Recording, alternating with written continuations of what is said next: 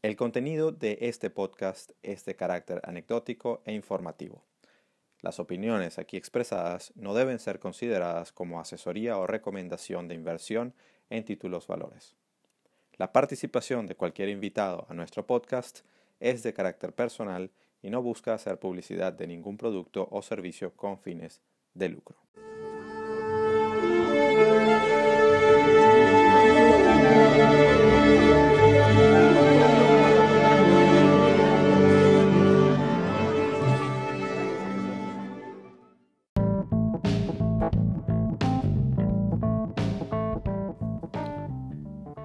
Bienvenidos a Trading en Serio, tercera temporada. El podcast sobre trading en español en el que dos experimentados traders te presentan sus experiencias con los mercados financieros desde la perspectiva del trader profesional, con Alberto Cárdenas y Eduardo Gavotti.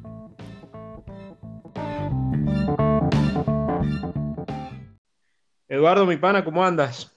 Mr. Alberto, ¿qué tal, brother? ¿Cómo estás? Chévere, bien, gracias a Dios, todo muy bien. Qué bueno, qué bueno, te, escucho con mucho mejor ánimo que la semana pasada.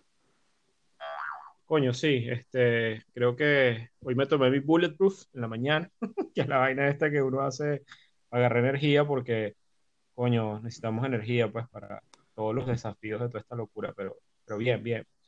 Así es. Por ahí te saltó el MT4, chamo, cambiaste de plataforma. tengo. tengo unos indicadores que yo mismo desarrollé y los desarrollé en MQL, Entonces, este, tengo que eh, hacerlos en otra, digamos, pasarlos a otros y siempre tengo el MT4 abierto para ver e-, esa vaina, pues. Está bien, que esos, soniditos son inconfundibles. Y como, Yo soy tan, como yo soy tan amigo del MT4, cada vez que lo escucho es como que me da entero. yo no sé cuál es, me encanta. Esto es como un Jig Willy, weón, como un 2F, eh, weón, de esos, esos, esas máquinas viejas, weón, pero que, o sea, yo siento que sí, weón, que la vaina es súper antigua, pero, pero, pero igual funciona. Sí, no, es, viejo, pues, o sea, es, efectivo porque va al mínimo, pero no sé, la verdad que le tengo, de hecho, en Twitter una persona me comentó, pero chamo, pero ¿por qué te molesta tanto el MT4? Y yo le di mi opinión honesta, pero, pero no sé si fue en Twitter o en Instagram, pero en estos días me preguntaron y, se, se, echó a reír por mi respuesta, pero bueno.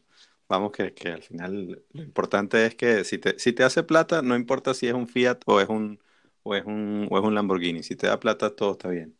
Em, entonces, bueno, hoy tenemos, hoy, eres tú el maestro de ceremonia, porque vamos a hablar de un tema que, que, que donde, donde, digamos, tú tienes mucha más cobertura porque eres un charter holder de, de ese, de, de, ese club, ¿no? Mira, bueno, gracias por eso, pero no, yo creo que la, yo creo que el episodio de hoy debería, o sea, eh, eh, estar, la idea es que la gente eh, como conversamos tú y yo, bueno, al menos compartir desde nuestra experiencia dónde están las cosas que creemos que agregan valor para la industria financiera y pues bueno, para también para los traders, para sus tomas de decisiones, ¿no? Y hay muchas personas que andan por ahí como preguntándose cuáles son los caminos que deben tomar en el área, digamos, de formación, ¿no? Porque eh, esta carrera eh, o esta actividad y yo también diría que es una, es una profesión, digamos, la del trading, la de las inversiones, etcétera, eh, ha estado históricamente, al menos, al menos en los países de habla hispana, bastante rezagada en los currículos tradicionales eh, de formación en, en, las universidades, digamos, en, en, las carreras normales. Bueno, uno puede estudiar ciencias económicas y sociales, economía, administración, contaduría, estas cosas, pero la verdad es que lo, que se ve sobre mercados financieros y específicamente trading es, muy poco, es casi nada. Entonces la formación siempre, muchas personas optan por el camino de la autoformación, ¿no? O sea, buscando cosas por un lado, por otro lado. Consigue con un tema de que, bueno, es un rompecabezas que tienes que armar eh, y mucha gente no sabe por, hacia dónde ir, ¿no? Es una pregunta que siempre me, me hacen bueno, Alberto, ¿qué me recomiendas? ¿Qué debo hacer? ¿Debería tomar alguna designación, alguna licencia? ¿Me meto en alguna universidad, en alguna cosa? Siempre son ese tipo de preguntas las que se hacen, ¿dónde me debo formar, etcétera? Entonces, yo creo que hoy podemos hablar de, eso, de las designaciones, de lo que existe en la industria y bueno, de un poquito de la experiencia de cada quien. Yo puedo hablar bastante por mi lado de, del tema del CMT, que, del Charter Market Technician, o sea, de la designación como técnico, que está bastante mal entendida en, en muchos casos. Me he dado cuenta por mucha gente que me, que, con, la que te, con la que he podido conversar, pero también podemos hablar de todas las otras alternativas que existen, inclusive hasta, yo no sé si tú tienes experiencia, que sí la debes tener, Eduardo, en los temas de las licencias como tales de la industria, ¿no?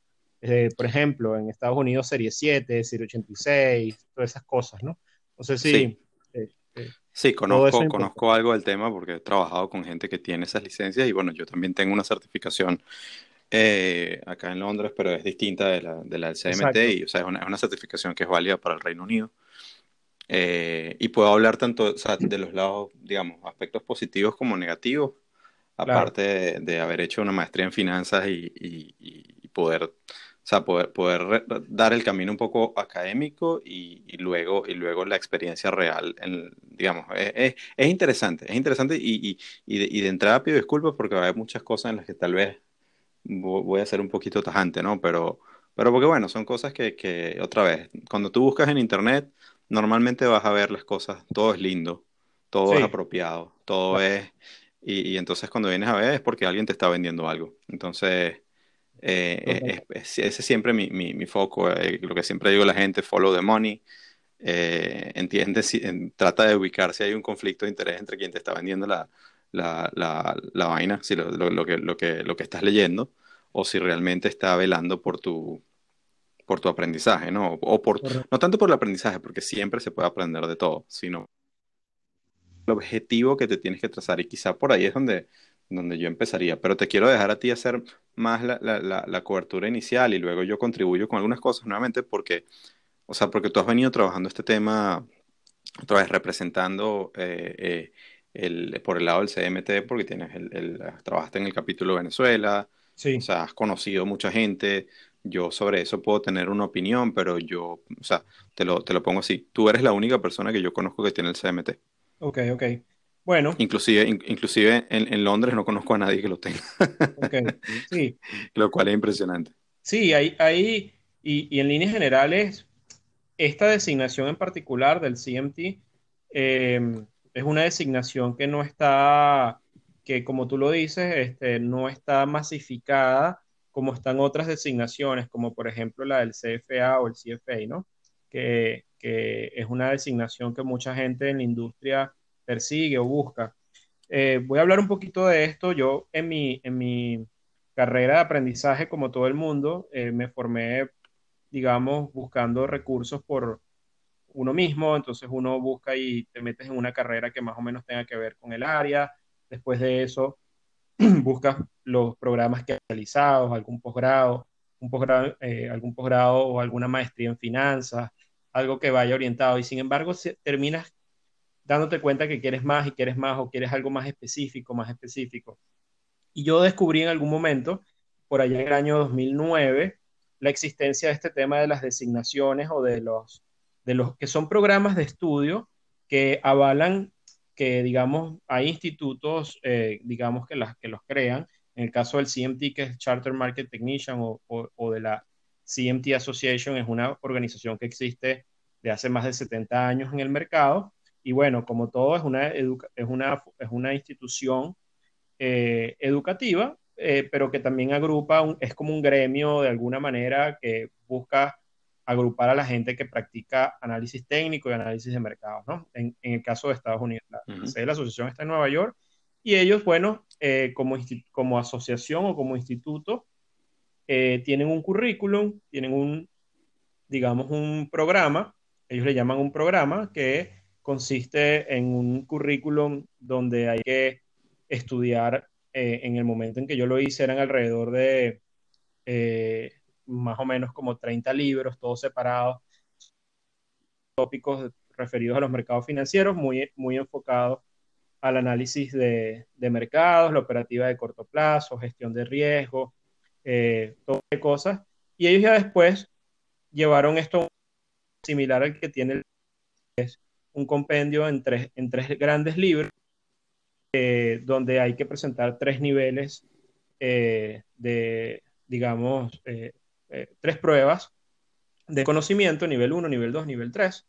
Y bueno, se supone que después de pasar estas tres pruebas, uno adquiere un cierto compendio de conocimientos que te deberían ayudar. Yo estaba bastante escéptico acerca de esto cuando estaba buscando formación y, me, y yo decidí tomar el CMT y no el CFA porque, bueno, muy enfocado, está, calzaba mejor el currículum hacia mi actividad, que era el trading de corto plazo y ese tipo de cosas. y uno cree, por ejemplo, que que bueno, que lo que uno va a ver es, simple análisis técnico, los, los, los, patrones que uno siempre ve, que si hombro, cabeza, hombro, doble suelo, triple suelo, triple techo y ese tipo de cosas. Esas cosas se ven, chartismo, pero se ven muchísimas cosas más. Y entonces, bueno, cuando yo me metí en el programa, sí sentí que me empezó a agregar valor, lo tomé en serio y bueno, decidí eh, continuar el proceso de, de formación. Entonces, al final tú lo que haces es que, bueno, perdón, compras los libros, compras el, el, pensum y vas estudiando por tu cuenta.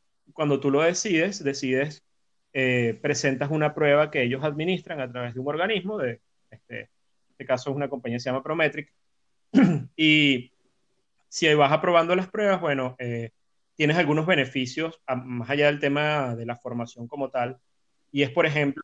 Pero, pero antes de que toques el tema de los beneficios, o sea, otra vez, ¿cómo, o sea, entiendo que, que te calzaba mejor lo, lo, que leíste, pero ¿cómo llegaste a eso? O sea, ¿cómo, cómo te enteraste que existía un CMT? Mira, yo...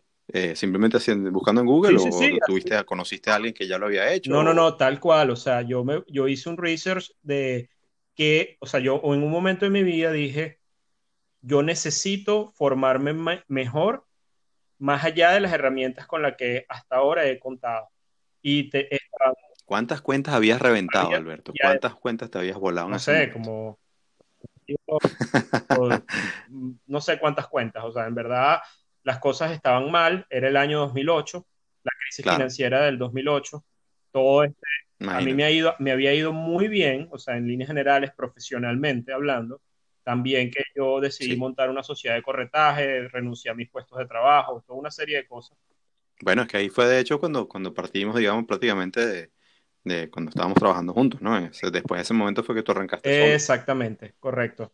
Y la verdad es que me había ido bastante bien en mi actividad profesional en líneas generales, pero y sentía que me las sabía todas en muchos aspectos. Que claro. cubría todo, que mi formación a nivel de análisis de mercado y de análisis de, pre, de lo que estaba pasando en el mercado, yo creía que tenía un entendimiento profundo de las cosas.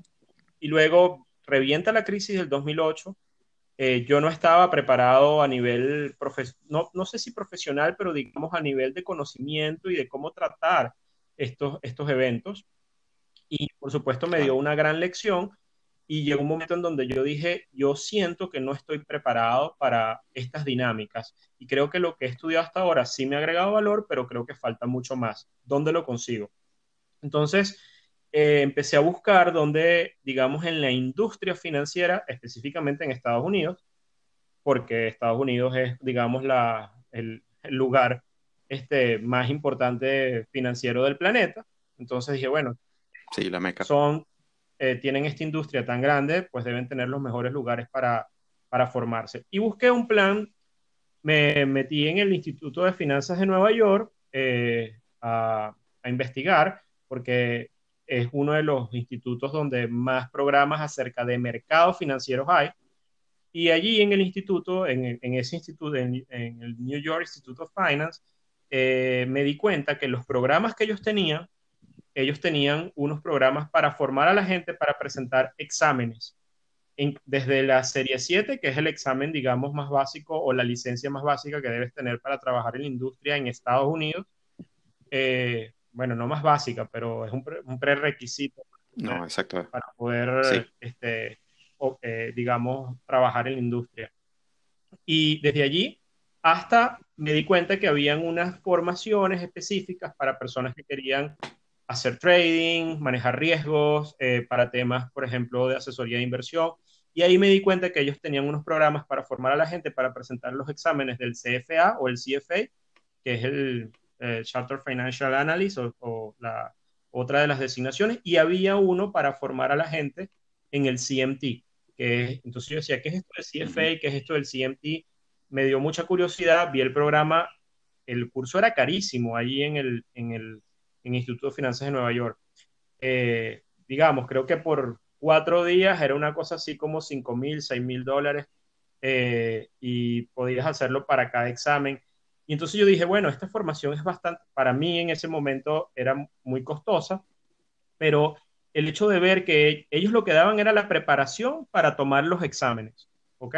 Entonces, yo me fui directamente a los institutos que dan las designaciones, investigué el tema del CFA, vi el currículum, me metí en el tema del CMT, ahí fue que descubrí que existía una asociación de analistas técnicos en Nueva York y toda la cosa, y me, enganchó mucho el tema de, que existía, yo no sabía nada de esto, y me di cuenta explorando en, su propia página web que uno podía, si uno quería, eh, bueno, comprar los libros y uno mismo estudiar por su cuenta sin tomar el curso del, del Instituto de Finanzas de Nueva York.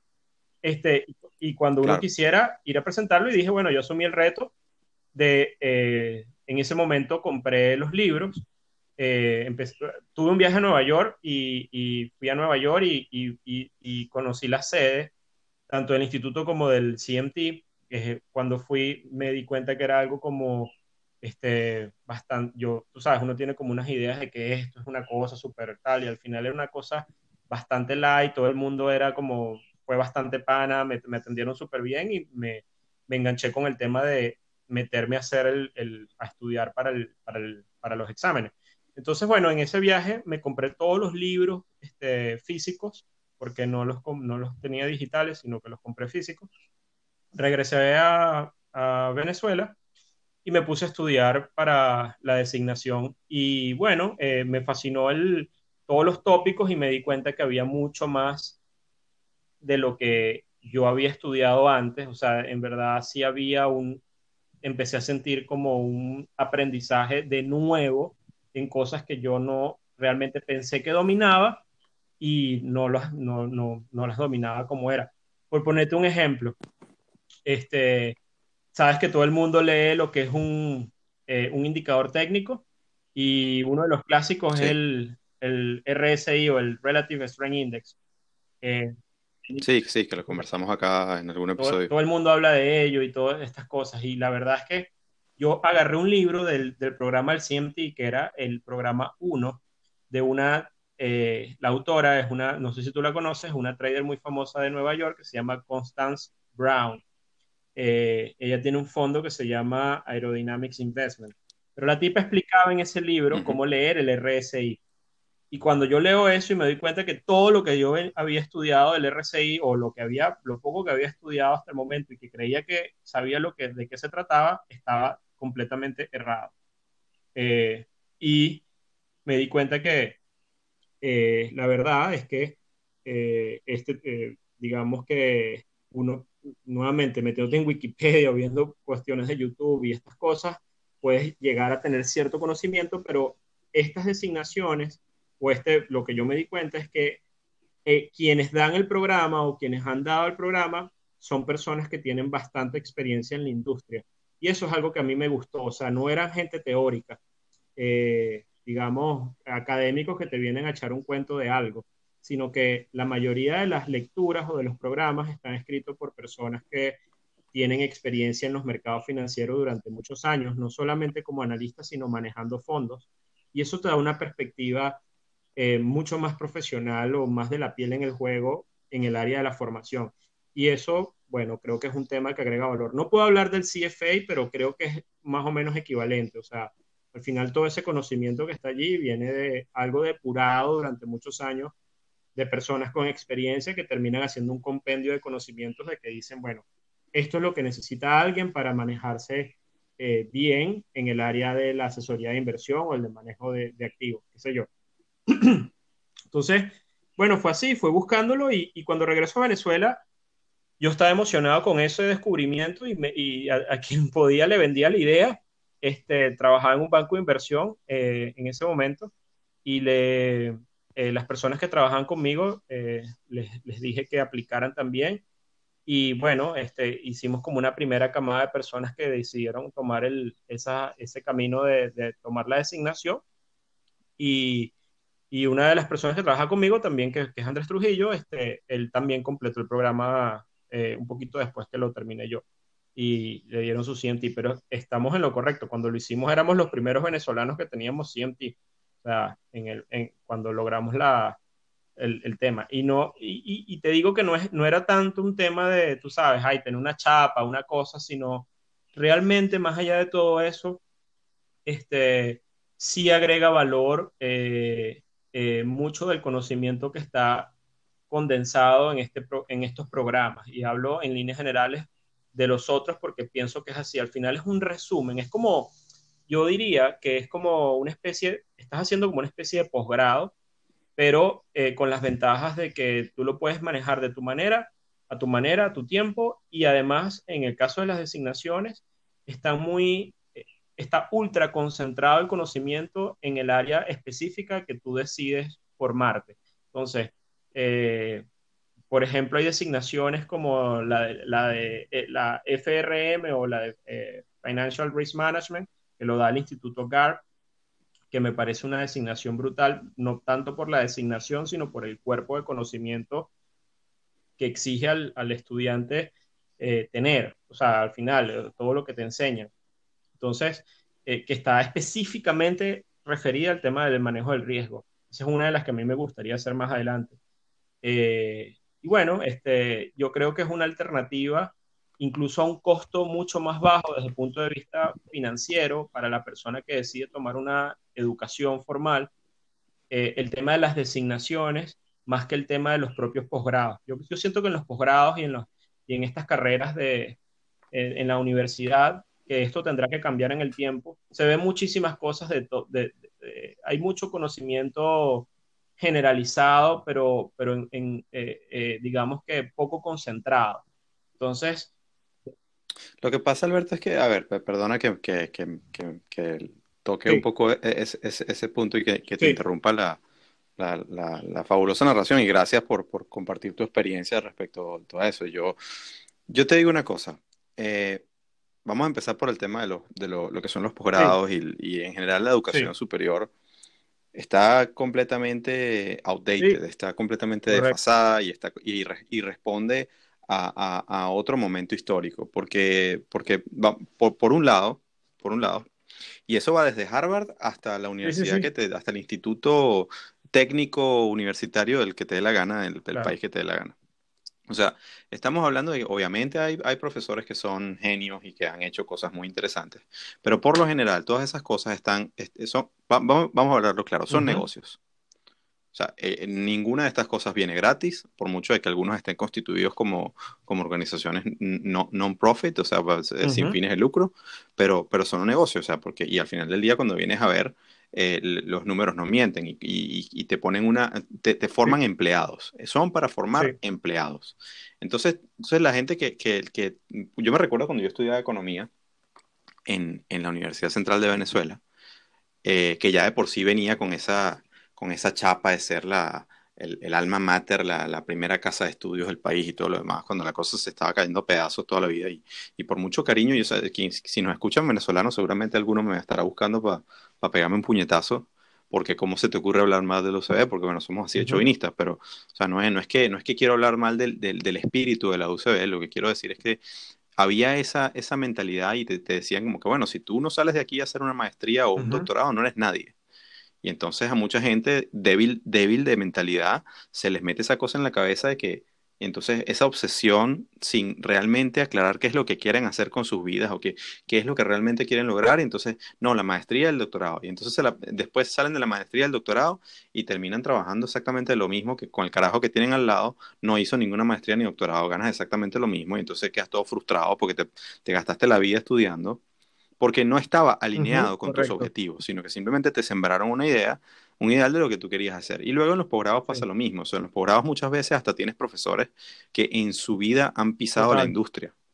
Que lo que son es unos académicos. Yo, yo tuve una profesora aquí en Londres que tú veías la firma y era para reírse, porque el nombre, o sea, el, no, el nombre era corto, el apellido era Lee, así, L-E-E, -E, no sí. hacia el nombre, por si acaso algún día aparece la cosa, pero la Lee, y, y, y, y el número de siglas que tenía al lado del apellido la vaina necesitaba dos filas de la, de la pantalla para tú leerlo. Ah, como el doctor Patel. Había unas cosas el que, doctor sea, Patel. que- que- chamo, o sea, exacto. Eh, eh, y precisa, exactamente, eh, mi amigo el doctor Patel, que, que yo soy un privilegiado porque ese pana me sigue. Y, y, y es tal cual, es, la cuenta del doctor Patel es fantástica porque precisamente le hace Sí. burla a eso. Este, entonces pones eh, CFA, FRM, CMT, NBA, UEFA, FIFA, eh, eh, t- t- o sea, ¿entiendes? Se vuelve ridícula la cosa. Entonces no es por desprestigiar el contenido que se dé, pero el tema es que la persona tiene que saber qué, qué, qué esperas tú lograr con eso. Porque, Claro. porque vamos a estar claros, si tú quieres ser trader, tú no necesitas una certificación. O sea, si tú quieres manejar tu propio dinero, tú no necesitas una certificación. Tú, tú- está bien que, que, eh, fíjate lo, lo importante que tú dijiste, tú mismo determinaste en función a tu experiencia lo que estabas llevando con los mercados, no porque te lo exigió un empleador, no porque te lo, te- ¿cómo se llama? Porque Exacto. tus amigos lo tenían y tú, o sea, es porque tú mismo dijiste, ya va, yo, yo llegué aquí a un techo y yo mismo necesito Correcto. explorar qué más hay allá. E hiciste tu investigación y te fuiste. Hay gente que se mata por el tema del CFA. Yo estaba viendo el tema de los números del, del, del CFA. Es ridículo. O sea, a- a- a- primero que ha crecido a un ritmo más o menos de, de entre 7 y 15% al año. El último, en- entre do- 2018 y 2019 creció de 179 mil candidatos a 250 mil candidatos, de los cuales la mitad Hay son muchos chinos. chinos y, eh, y ahorita hay un fenómeno con el Entonces- CMT que hay muchísimos hindú, eh, pero muchísimos. Sí. Sí, y entonces cuando, cuando te pones a ver, o sea, eh, el te- es el tema de, la, de, de lo que decía Nassim Taleb en, en- en Black Swan, el tema de la evidencia silente. Entonces, eh, ¿dónde está? To- todo hace poco gente, eh, acaso los que aprobaron el examen son gestores de portafolio, fund managers o, o, o- o investment bankers? No, muchos de ellos están, como decimos en. Venezuela, pelando bola este, eh, y, y no, y, no, y no he logrado nada. Yo, yo conocí una persona cuando yo llegué a Londres, fui una, fuimos una vez a, a, a- un cumpleaños en un restaurante ahí todo, todo pijo y, y, había un chico español muy bien portado, muy, muy, muy simpático él y se veía que, que, te- que sabía, que, que- era un tipo que tenía, pero, pero lamentándolo mucho, no, no, Ujú. no conseguía trabajo, entonces se, se vino a España a Londres. Yo le pregunto, bueno, ¿y qué, qué, qué estudiaste tú? No, bueno, yo estudié finanzas y tengo un MBA y tengo un MBA Ujú. del Instituto Empresa. En ese momento, un MBA del Instituto Empresa, que el Instituto Empresa es, es el, el instituto más reconocido sí, de lo en España, costaba 50 mil euros, Sí. costaba un, un MBA. Y, y luego, y yo le pregunto, pero ¿cómo es posible? Yo, yo viendo eso, yo decía, pero tú, tú con un MBA del, del, del, del IE, ¿cómo es que no, cómo es que no tienes trabajo? Y él me dice, no, es que, es que realmente aquí en Londres, que es otra capital financiera, así como Nueva York, no Ujú. conocen al Instituto Correcto. Empresa, no saben qué es. Pero luego tú ves en los, en los, en los famosos rankings de, de, de MBA, generalmente es el Instituto Empresa, ESADE y, y, la- la- y- otra, y, otra, y otra escuela más la- en Barcelona, son los top MBAs del, del, del Ujú. mundo, una vaina loca. Y, y, y- pero luego te das cuenta, cuando, cuando empiezas a trabajar y te das cuenta cómo funciona el tema de los rankings, esos rankings cuestan, es decir, se pagan, Ah, eso es un negocio. El Financial Times, toda esa gente Claro, cobra claro. por esos rankings. Y es un negocio de marketing. De, de- Entonces tú te pones, eh, eh, eh, esto, esto, esto, yo siempre lo digo y a lo mejor suena fastidioso, es todo un grandísimo conflicto de interés brutal. Entonces yo aquí tomo un poquito la del abogado del diablo y, y- y- y le digo a la gente, porque el tema del CFA es el mismo. El CFA no te sirve para ser trader. El CFA, eh, eh, y, otra vez lo dice, Chartered Financial Analyst. Y, y- y típicamente lo que, le estás, lo que estás diciendo es, cumplo con los requisitos mínimos para que me contrates como analista de equities en una empresa, para que me pagues 60 mil libras al año o 100 mil dólares al año si estás en Estados Unidos. Que alguien puede decir, oye, en Latinoamérica te leen eso y dices, wow, eso es un salariazo que yo jamás soñaría tener. Sí, muy bien, pero cuando vives en Nueva York, eso no te alcanza para, para, para vivir con, digamos, con tu pareja en Manhattan. Eh, eh, o sea, es lo que, es lo, que te digo. Entonces, bueno, dependiendo también de muchas cosas, a lo mejor hay gente que sí, pero eso ya no, y, y ya no te diferencia tampoco, porque el tema de los MBAs eh, era eso precisamente. Ahora todo el mundo tiene un MBA Así es. cuando vas al mercado laboral. Entonces, ¿cuál es el factor de diferenciación? Entonces, ya no tienes que tener MBA, ahora tienes que tener el Executive MBA. Y luego tienes que tener el Executive Plus MBA. Y luego tienes que tener el, el, el- yo qué sé. Entonces, eh, eh, di- digamos, el- hay que separar muy bien, y esto se lo digo a quienes nos escuchen, sobre todo Ujú. la audiencia más joven, que si, que si lo que quieres es lograr trabajar en la industria financiera en una empresa reconocida y toda la cosa, sí está bien. No solo que lo tienes que hacer porque si no, si no lo tienes, ni te miran el currículum. Porque, porque la cosa se volvió básicamente un, requisito que, que, que, eh, pasa por filtros automáticos, algoritmos de recursos humanos que, van buscando, el, van escaneando las palabras en tu currículum y si no están las palabras clave, clave no pasas el filtro. Entonces, y, para eso es para, para, para, lo que sirve, más nada, para poder entrar. Luego, eh, evidentemente tienes que tener un conocimiento mínimo, pero y, puede ser un fast track para, adquirirlo, pero, pero yo creo que es mucho más beneficioso si, si cualquier designación o certificación que quieres tomar, lo haces por el conocimiento que te va a aportar. Y si te lo tomas de esa manera, en lugar de ponerte el, el otra vez las, las, tres letricas o 200 letricas como el doctor Patel en, en, eh, después de tu nombre, eh, te, va a ir mejor, no solo porque, porque la gente no le importa ya el, chorizo ese que le metes después de tu, de tu nombre o cuántas letras tengas, sino lo que le importa es, eh, eh, es más, la gente no tiene que importar nada, te tiene que importar es a ti cuánto valor te aporta eso. Yo particularmente hice, y, precisamente por esa barrera de entrada para, para la industria financiera en Londres, yo, o sea, cuando yo vine para acá, yo vine con un plan, y mi plan era hacer mi maestría y, la maestría, que, al final es una maestría en finanzas, pero, pero con, con, un foco en banca y en, y en, cumplimiento, porque era lo que necesitaba para, para, para, entrar a trabajar como compliance officer, que era, que era la nominación que me estaba haciendo la empresa que me contrató. Y tenía que tener esas credenciales, entonces, este, eh, pero yo al final escogí mi, mis asignaturas por el área de, de, capital markets y de securities y todo lo demás. Y el máster fue, te lo digo sinceramente, una cagada. O sea, ¿Qué te da un, un máster y qué te da eh, eh, eh, ir a un MBA y este tipo de cosas? mío no, no, es un MBA, pero es un MSc. O sea, al final del día, MBA es Master in Business Administration, o sea que se supone que tú vas a ser gerente de empresa, pero no necesariamente. cualquiera con, con cualquier, es más, yo he conocido portfolio managers que, que trabajaron en, empresas de la, de la, talla de Pinco, claro, ¿no? estudiaron historia y luego, y luego pasaron, por el, pasaron por el CFA y todo lo demás. Pero, pero volviendo al tema de, del máster, lo que te da es el network. Es que yo con, eh, conmigo estudiaba gente que ya eran, eh, ya trabajaban en HSBC, ya trabajaban en JP Morgan, ya trabajaban en Credit Suisse, y por ahí te vas, te vas, vas haciendo network. ¿Dónde sacas realmente las relaciones? En el pub, my friend. Te vas y te tomas unas birras con los panas y hablas de cosas interesantes y, jodes un ratito y, estudias y trabajas y, y luego te lo, te lo cruzas cuando estás en en la City o en Canary Wharf y, allí, te, y, allí eh, es donde, donde se construye el tema. La gente que va a estudiar a Columbia, que va a estudiar a Yale, a Harvard, lo que realmente hacen es eso, porque ellos no saben si van a estudiar con el primo de Donald Trump o con, o con, o, no sé, o con, el hijo de Nicolás Maduro, perdón, la...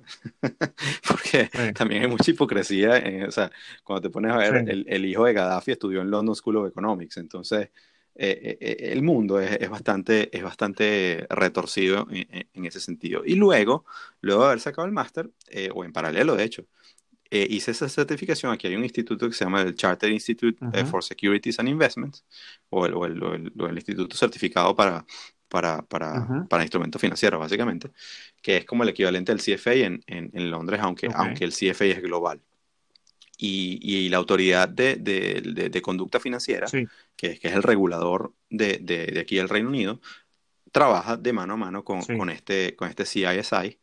Y, yo me saqué una, certificación de, que se llama Investment Operation Certificate. Ahora, el examen fue una huevonada, Fue una tontería, perdón el, venezolanismo, pero fue una tontería porque con estudiar, con estudiar bien, o sea, tuve que estudiar bastante, sí, pero, y son tres, tres niveles, eh, presenté los tres exámenes, pasé mis tres exámenes, pero realmente lo que, lo que disfruté fue eh, el, proceso de estudiar eso eh, para esos exámenes, no presentarlo. Claro, claro. ¿Entiendes? Y, y, ese, y, es, y ese nivel de entrada que te da una vez que estás en la industria, allí es, es, que te, es, que, es que te pone a prueba. Pero ¿me sirvió algo de eso para hacer trading? Absolutamente no. Ni la carrera, o sea, todo eso te abre la mente, todo eso te da alguna ventaja del punto inicial, porque hay conceptos que una persona que nunca ha hecho trading en su vida o una persona que se está eh, empezando a enfrentar a los mercados, no tiene el mismo vocabulario, el mismo entendimiento rápido de, de ciertos productos financieros, de estadística y probabilidad, etcétera. Son un montón de, herramientas que básicamente son las primeras que tienes que cubrir. Pero, pero, pero sí, si me permites, porque ya te robé mucho el, el, show de, esta parte, lo, lo, lo que, el, único curso eh, que no es una certificación, y nuevamente, y, que yo sí lo recomiendo abiertamente, que a mí me cambió la vida y me hizo realmente, el, el, me hizo dar el salto a, a, lo que yo puedo hacer hoy con mi cuenta de trading, es el Instituto de Trading y Portfolio Management de, de, de Anton Krill. Eh, que, otra vez, quienes lo siguen en Twitter verán que el tipo el tipo cae pesado porque él, se dedica básicamente a destruir personas porque no se cala nada de nadie. y, pero es bastante gracioso cuando, cuando, cuando, lo, cuando lo conoces. Y, básicamente ellos son un grupo como de ocho ex eh, traders de Goldman Sachs, JP Morgan, Bank of America, o sea, gente que se retiró a los 30 años con más de 20 millones de dólares cada uno. Y la forma como yo llego a, a ese curso es eh, eh, cuando yo estaba eh, llegando en Londres y yo me pongo a, ver un poco de cosas, había una serie que se llama Million Dollar Traders en, en, la BBC. Búsquenla en YouTube y, no se van a arrepentir. Y el tipo que hace de, de, Hedge Fund Manager, es, ese es el tipo con el que yo hice el curso. Un curso nada barato, nada barato, absolutamente nada barato. Yo, yo fui a, a un par de seminarios donde estaban presentando la cosa porque precisamente después de ese show, el tipo le llovieron las, las, ¿cómo se llama? las peticiones de por favor, enséñame. Y el tipo creó básicamente su, su, su, programa. Y es un curso caro porque evidentemente el tipo dice, bueno, esto, aquí, aquí no te vamos a enseñar libritos ni nada. O sea, aquí vas a aprender con nosotros, con, con traders profesionales, cómo se hace el tema. Y, te digo una cosa, o sea, e, es el mejor dinero que yo pago en mi vida en educación. Y de nuevo le digo a la gente, yo no cobro comisión por hablar de esto, señores, por favor. O sea, puedo firmarles si, les da, si, si, si necesitan el, el, el, documento que dice que yo no cobro comisión por vender esto, pero les estoy diciendo honestamente que es lo que realmente en todo ese proceso educativo de el pregrado, el posgrado, la certificación, la experiencia en el broker y todo lo demás, el, lo que me dio la diferencia fue, no lo llames el curso, es trabajar con alguien. Estoy totalmente de acuerdo. De hecho, de hecho, pienso que, y, es ahí donde yo defiendo tanto el tema de, del CMT, que es una designación, pero em, yo cuando me metí eh, con, el tema del, del, network también, este, por ejemplo, eso me permitió lo que tú mencionabas del pop y de las cosas en la universidad, de, de, la gente. Yo, yo separo mucho, o sea, yo creo que es muy diferente el tema de una designación al tema de un posgrado, un programa en una universidad formal, o sea, es diferente. O sea, e, e, el esquema educativo, y por eso a mí me gusta recomendarlo, porque siempre y cuando la gente sea consciente del currículum en el que se te tienes que poner a estudiar. De hecho, todas estas, yo cuando hice ese trabajo de investigar qué cosas era lo que yo creía que me hacía falta, cuando leí el currículum del CMT, dije, bueno, esto es trading, pues, o sea, esto es para trading. Yo sí te puedo afirmar con certeza que sí me mejoró muchísimo, muchos aspectos de, de enfocado al tema de trading.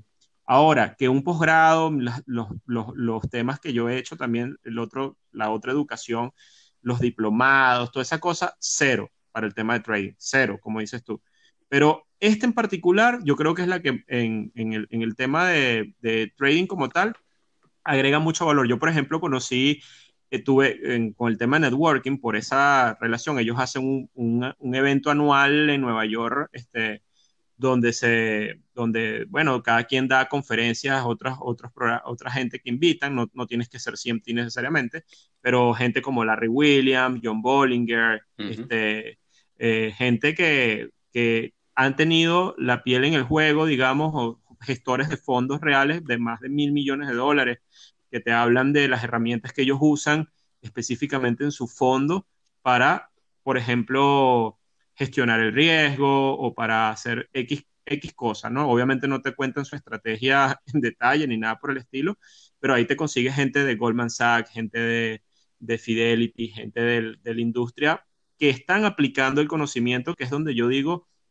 y es lo que tú dices, este, donde está la clave. O sea, eh, yo creo que la clave cuando uno busque formación, igual, por ejemplo, siempre pongo este ejemplo de la gente que quiere eh, aprender a volar o ser piloto. Tú no vas a obtener instrucción de alguien que no tenga horas de vuelo, que no se haya montado un avión y que no esté eh, realmente probado de que puede enseñarte algo basado en su experiencia. Y en el sistema educativo tradicional, como tú bien lo dijiste, eso no es así. La mayoría, muchísimos casos de gente dando clase en aulas que no tienen este, la experiencia de lo que ellos están diciendo de cómo se deberían hacer las cosas. Entonces... Ojo, y fuera del sistema educativo tradicional, ah, también tienes un poco de gente que venden cursos Total, no, no, no, ni siquiera una cuenta En este área, eh, mil, o sea, mil casos este, elevado a la enésima potencia, eh, plagado, siempre hemos hablado de esto, Instagram, las redes, todas estas cosas, eh, donde la gente se lee un libro o hace algo y entonces dicen que se arman un curso y entonces dan clase, pues. Pero realmente no, este, hay muchísima piratería por todas partes en ese sentido. Y yo quería evitar eso porque había muchas opciones también. Entonces, bueno, eh, digamos que en cierta forma el tema de buscar el tema de las designaciones te filtra un poco eh, esa, digamos, esa piratería. Y al final, yo también estoy de acuerdo contigo, todo esto, detrás de todo esto siempre hay un negocio. O sea, eh, la educación es un negocio. es un negocio, es una industria. Entonces, de hecho, está catalogado ahorita mismo en las tendencias de crecimiento para los próximos 10 años como una de las industrias que probablemente crezca más, o sea, con, mayor, con mejor perspectiva desde el punto de vista del negocio, ¿ok? Estoy hablando con este tema de la digitalización de las cosas, pero por supuesto, mientras la oferta se incrementa y hay mayores, eh, la tecnología avanza y hay mayores posibilidades de acceder a cosas, al mismo tiempo es un arma de doble filo tienes, eh, se presenta una serie de alternativas que al final hay que saber filtrar o elegir muy bien dónde tu tiempo y no solo eso, sino a quién le vas a dar la confianza para que te enseñe mejor, este, puede ser muy bueno, pero a lo mejor te está enseñando algo que no tiene ningún sentido. Entonces, que no solamente es que vas a perder un dinero por la formación, sino que vas a tener, una, vas a tener un conocimiento errado que te va a llevar a, tomar este, malas decisiones. Entonces, eh, hoy más que nunca, es muy importante que la persona, dos, yo creo que son dos, dos o tres cosas importantes. Muy claro elegir su camino porque hay mil vainas en las que la gente se puede formar, hay demasiada hay demasiado conocimiento y creo que hay que filtrar y que la gente entienda, bueno, qué es lo que yo quiero hacer realmente en qué me quiero especializar. O sea, que... Exactamente. Y es que, y es que eso, y no solo eso, sino que también es, el tema de, otra vez, quiero, quiero trabajar en la industria financiera, quiero manejar mi propio capital, quiero manejar capital de terceros, o sea, porque allí, por ejemplo, está ese tema de, de, lo, que, lo que mencionabas al inicio de la serie de FINRA, de serie 6, serie 7 y todo este, todo este tipo de cosas. O sea, la serie 65 que te permite eh, ser, ser asesor, asesor de inversiones, es decir, recomendar eh, mientras que la serie 7 eres un vendedor, o sea, tú puedes, tú puedes básicamente trabajar para un broker y, analizar la situación de, de, un cliente y, y, venderle algo, pero, pero el 65 no. Entonces, pero ¿de, de qué te sirve presentar la serie 65 si tú quieres manejar tu propia plata? No te sirve de nada. O sea, te sirve del conocimiento. Entonces, ponerte en esa situación de, de, de eh, a ver, eh, está el elemento de marketing que tú quieres impresionar a tus clientes poniendo tantas letricas. Y aquí les digo, señores, las únicas tres letras que importan en este negocio son P and L. el profit and loss.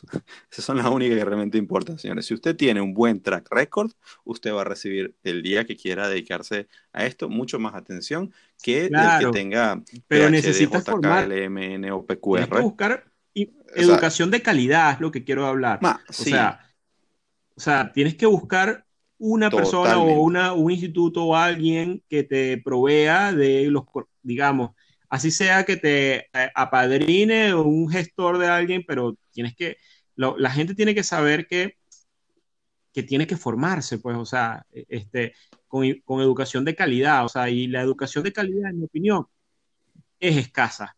Con educación de calidad. Es escasa. O sea, ese es el tema, pues. es, verdad. Que, encontrar Esa, esa educación que calce con las necesidades tuyas y que en verdad sea efectiva o eficiente es escasa. Hay muchísimo marketing, como dices tú, tú puedes ser egresado de Harvard o de Oxford y a lo mejor para hacer trading, eh, lo que te enseñaron ahí no sirve para nada, a lo mejor, no lo sé porque no he pasado por allí, pero muy probablemente sea así. Este, Y, ojo, es, es, muy válido porque mucha gente que, que, me escuchará dirá, no, vale, ese tipo, ese Eduardo lo que es un resentido porque no tiene un MBA. Y ahí realmente que no, eh, les puedo decir que ese no es el caso otra vez. Eh, no, no es, es, por, es porque va alineado con el objetivo de cada quien. O sea, y, y no, no me malentiendan, no, no quiero decir no hagan nada de eso. Lo que quiero decir es háganlo eh, siempre y cuando esté alineado con, con el objetivo que quieren lograr. O sea, es importante que sepan cuál es el objetivo que quieren lograr. Pues estoy totalmente de acuerdo contigo, Alberto, que, que, porque no lo sabemos todo y porque, y porque obviamente son de alguna manera fast track o, o, vías más, más expeditas para lograr eh, escalar un poquito en esos escaños del conocimiento, porque no todo el tiempo tenemos la oportunidad de, de atravesar por los, por los ciclos de mercado eh, o las fases de los ciclos de mercado que, que son al final del día las grandes pruebas, ¿no? Como, como por ejemplo, siempre lo hemos dicho, quien, quien, quien, quien estuvo, quien empezó a tradear hace 5 o 10 años y, y, y, se enfrentó a, esta, a este oleaje que pasó en 2020 y que todavía está, está todavía, está, estamos con volatilidades un poquito más elevadas que, que, que los últimos años, eh, evidentemente tiene, tiene una ventaja frente a quien está empezando hoy. Porque, porque ya porque ha visto cómo se comporta la bestia en, en, distintas fases. Entonces, eh, si, si, no consigues esa educación que te muestre un poquito, ojo, que, que, al final del día tampoco, tampoco te lo va, o sea, el, el, el maestro real es el mercado, pero nuevamente, la educación te permite eh, más o menos tratar de prepararte un poquito para, eso, para esos elementos. Yo estoy totalmente de acuerdo.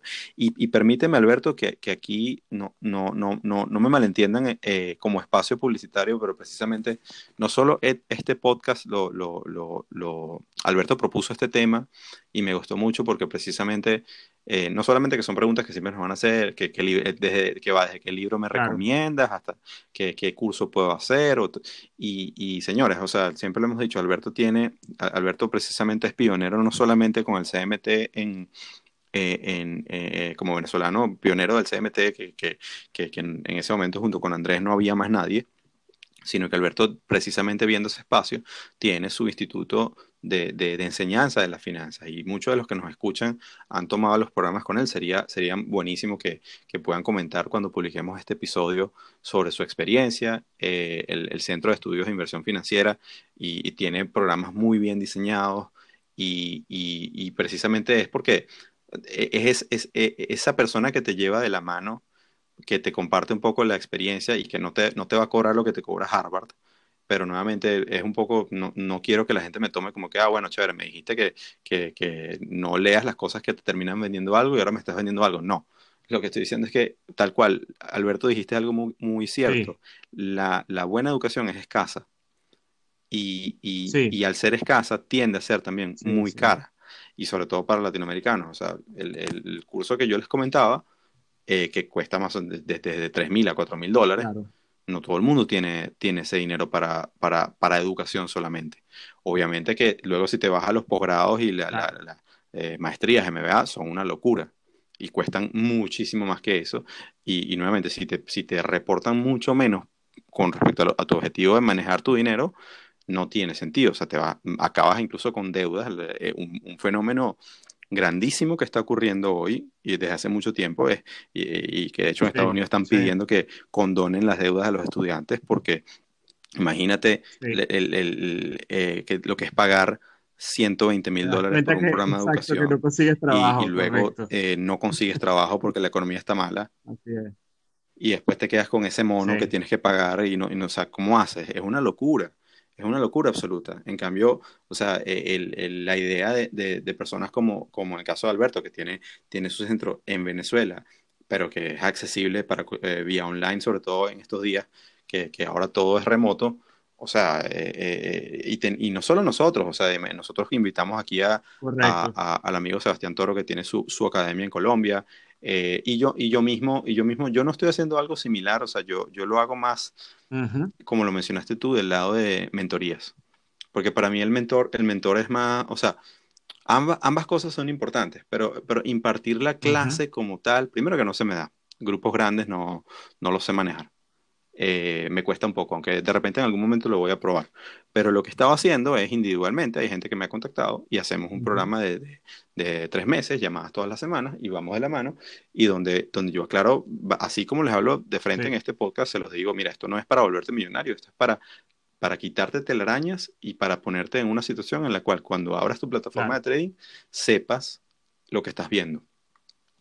Y, y de ahí en adelante, eh, su maestro va a ser el mercado o puede incluso eh, incursionar en los cursos como el que yo hice o, u otros programas o incluso puede tomar las designaciones. Fíjate que, bueno, eh, esa, eh, esa opción de tener un mentor es realmente importante. Yo siempre digo que este, a veces los que emprenden este camino de decidir enfrentarse a los mercados y están formándose, se van a enfrentar una curva de aprendizaje que puede, que puede ser muy larga, muy corta, etcétera, muy corta, perdón, sino puede tener obviamente bajo y, va, y puede ser muy extendida en el tiempo, pero el mentor o la persona que, y, es, y hago la salvedad, que tenga experiencia, que sepa, en este caso como Eduardo, eh, eh, o personas que ya han tenido horas de vuelo enfrentándose a eh, también desafíos, pérdidas, etcétera, te puede echar una mano y te puede ayudar a optimizar ese camino en la curva de aprendizaje. Al final el aprendizaje lo va a hacer cada quien y con, con el mercado, o sea, y es responsabilidad de cada quien, pero sí te puede ayudar muchísimo en guiarte a, digamos, a puertos más, más claros, a lugares, e incluso en, acorta, en hacer más eficiente el proceso, ¿no? En que no estés tirando golpes por lugares que de repente eh, no te van a agregar valor y el mentor tiene la capacidad o, el, o, el, o, la, o la persona que te guíe decirte, mira, párale más a este aspecto que es realmente más relevante que cualquier esta otra cosa que estés viendo. Entonces, eh, a veces uno subestima ese tipo de ayudas. Este, yo lo hice durante mucho tiempo. Eh, siempre pensé que yo estaba en la capacidad de por mí mismo aprender todo. Y la verdad es que eh, hay muchas personas que ya tienen caminos recorridos que te pueden agregar valor. el desafío está en conseguirlas. o sea... Eh, sí, sin embargo, Alberto, te sorprendería. O sea, una de las cosas que yo me di cuenta eh, cuando llegué acá, y es, y es a veces es muy distinto la forma como nosotros en Latinoamérica operamos, porque siendo, siendo sitios tan, tan jerárquicos, o sea, tú, digamos, era, eh, era impensable que una persona le escribiese un email, yo qué sé, al, al head trader de un banco para preguntarle, mira, ¿y tú cómo haces? Y, y será que, o sea, porque primero, la, otra vez, esa, esa jerarquía social eh, pone demasiadas barreras y, prácticamente esas personas no se cruzan. Y si lo hicieran, o sea, es como que estás contactando a un Dios, ¿cómo se te ocurre contactarlo? Pero en, el resto del mundo se sorprendería la gente. Y aquí el consejo que hoy es no tengan miedo a escribirle a una persona. Si admiran a una persona y siguen a una persona, no, no, tienen, no pierden nada en mandarle el mensaje privado por Twitter o, por LinkedIn. Y no, no todo el mundo les va a responder, pero se sorprenderían quienes sí les van a decir, Mira, sí, o sea, dos, tres palabras o incluso hasta accederían a tener alguna llamada con ustedes o, o, responderles un correo. yo lo he hecho, o sea, yo todavía yo admiro a muchas personas y, y, y, me ha salido. Sí, sí. Porque, porque la, la, la verdadera, la verdadera nobleza de la persona no está en el título que tiene. La verdadera nobleza de la persona está en cuánto, cuánto están dispuestos a, ayudar y cuánto están dispuestos a, a, o sea, saben que, que incluso el, verdadero valor está en transmitir lo que, se, lo, lo que se sabe, porque eh, pues es que tristemente, y me perdonan otra vez el francés, en, Latinoamérica y particularmente de donde venimos, a veces ese es un mundo bastante come mierda. Entonces, el, el que quiere estar, el que está más arriba es como que no, no me vengas y no me hables hasta que no. O sea, yo solamente hablo con personas de mi nivel. Bueno, esas personas están hoy día eh, tristes y solas porque, porque o, con su submundito de, de, de, de amiguetes. De hecho, y, no sé si, me permites una, una, cosa más que ha pasado en estos días que es curioso, ¿no? Fíjate, fíjate, tanto no, no, no, te, da, no te garantiza el éxito tener las certificaciones o lo que fuere. Mira lo que está pasando hoy en Goldman Sachs con, con, con los traders que se están quejando. Por, por el trato inhumano, que, que, ellos dicen que tienen un trato inhumano porque, porque sienten que no duermen, y o sea, no son traders, analistas de mercado, lo que fuera, que, que, que, no, que tienen solo tres horas para dormir y todo lo demás. Y, y me ha sorprendido mucho leer comentarios de los viejos traders que dicen, o sea, todos son unas nenas. O sea, nosotros hicimos eso y más, porque, porque de verdad lo queríamos hacer. Correcto. En cambio ahora con este tema que todo el mundo es de cristal y de azúcar, entonces ahora, ahora, o sea, e, está totalmente. Me recordaste el meme del perrito fuerte y el perrito. Y, el perrito todo huevoneadito de bilucho. Tal cual. Este. Ese, es, el dato. Alberto, creo que esa va a ser la portada del, Y el, perrito fuerte, pana, es la gente que busca el conocimiento. Antes en la vieja escuela, hay que cualquier designación o lo que sea, es porque la verdad lo quieres quieres tener el conocimiento y hoy en día hay demasiado marketing y demasiadas vainas que han, que han distorsionado eh, esos principios, pues, o sea, toda e, e, esa cosa. Al final es, coño, lo que te puede agregar valor, eh, desde mi perspectiva, ojo, que te, puede agregar valor para mejorar tu toma de decisiones en este negocio, este, hazlo, pues, pero, pero ese es el objetivo. El objetivo no es tener una chapa, no es tener este, eh, un, título. De hecho, para mí, es lo más, lo más irrelevante, incluso las mismos, los mismos títulos aquí en Latinoamérica se come demasiado con eso. Y yo creo que todo eso va a cambiar y, está cambiando en, definitiva. Creo que la pandemia también debe acelerar, eh, como está cambiando estructuras y un poco de cosas al final, yo creo que parte de, de, de la industria, incluso la industria educativa, va a tener que cambiar radicalmente porque, y, readaptarse a, nuevas realidades, porque la gente, al final, la industria no está respondiendo a las necesidades reales de, del mundo, o sea, en líneas generales. Totalmente de acuerdo. Total, así que eh, mejor ser un CMT que un CTM si estás en Chile o un CDTM si estás en, Venezuela o en Argentina. Este, nada, yo eh, yo eh. concluyo, o sea, un poco para cerrar el capítulo, es que la gente se tome el tiempo de primero definir, definir qué realmente quiere aprender. O sea, porque va a dedicar tiempo y va a dedicar recursos. Y eh, aprender en el sentido de, y eso va ligado a, su actividad, a su profesión, a lo que quieren ellos dedicarse en su vida. Y en este caso del trading, de esta actividad, como hemos dicho, esto quizás no es para todo el mundo. Si realmente es algo que te gusta, es algo que tú quieres, es algo que sientes que está allí, bueno, obviamente un paso importante es formarse, pero no es llenarse de cualquier cosa. Es, y dentro del mismo trading, dentro de esta misma actividad, hay especializaciones, hay áreas específicas por las cuales uno puede, eh, eh, digamos, concentrarse a estudiar. Y, por ejemplo, una es muy importante es el tema del riesgo y hay lugares o hay libros o hay institutos o cosas que son muy buenos enseñando temas de gestión de riesgo, por ejemplo. Entonces, esa, esa cuestión de, de, seleccionar o de buscar bien, de tomarse el tiempo para, para seleccionar este, a, qué le vas a dedicar tu tiempo para formarte, creo que es clave. Y lo otro que disfruten, que lo disfruten. Y, y obviamente, este, creo que, como siempre lo he dicho, eh, yo pienso que en la vieja escuela de formación, uno de los recursos que más se desgasta es el tiempo. Y el tiempo hoy en día es uno de los recursos, bueno, para todo el mundo este, siempre lo ha sido, pero digamos que es el recurso no renovable más valioso que existe. Entonces, más allá del dinero que tú vas a entregar, es el poco de horas que vas a gastar en cosas que a lo mejor no te van a agregar valor.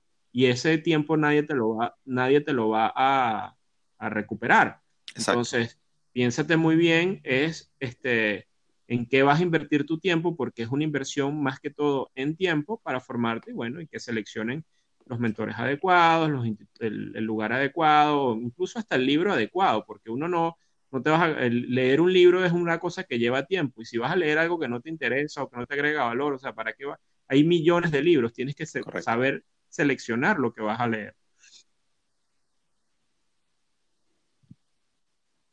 Correcto, como dice el dicho de que la, inversión en uno mismo, la, mejor inversión que uno puede hacer es en uno mismo. Y, esa inversión es, en educación, pero como con, la salvedad que hiciste tú, educación de calidad. Entonces, eh, eh, eh, yo con eso creo que, de mi parte no, no, agrego más porque es llover sobre mojado. Este, te doy las gracias, Alberto. Así que eh, muy contento con el episodio. bueno, estuvo bien la terapia de hoy. Luis. O sea, cerramos otra terapia.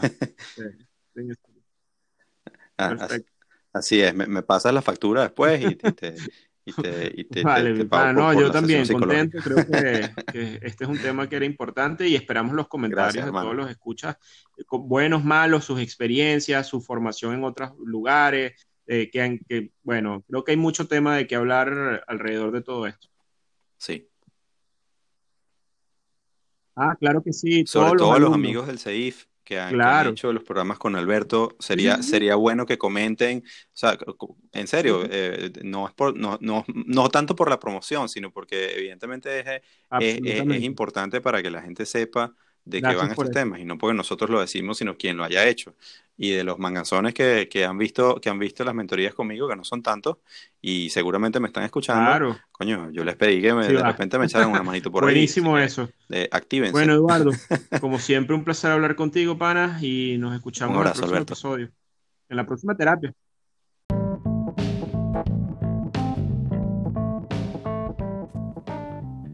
Esto ha sido otro episodio de Trading en Serio. Síguenos en Twitter, Instagram y Facebook en arroba Trading en Serio. Gracias por acompañarnos.